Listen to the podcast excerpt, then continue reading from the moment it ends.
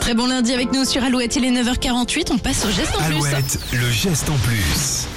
Et en ce 5 décembre, Nico, tu nous emmènes dans le Morbihan et tu nous parles de la construction d'un bateau écolo, un dracar fait en matériaux recyclés, carton, papier journaux Oui. et bambou pour les rames. Voilà, il fera 10 mètres de long et sa mise à l'eau se fera à Pontivy. Alors pour le réaliser, une grande équipe de bénévoles se réunit euh, tous les mardis. Un des fondateurs est ingénieur, il a conçu les plans sur un ordinateur, 300 heures de travail. Et aujourd'hui, on cherche des volontaires pour récolter des journaux. Il en faudra entre 250 et 300 kilos de, de journaux.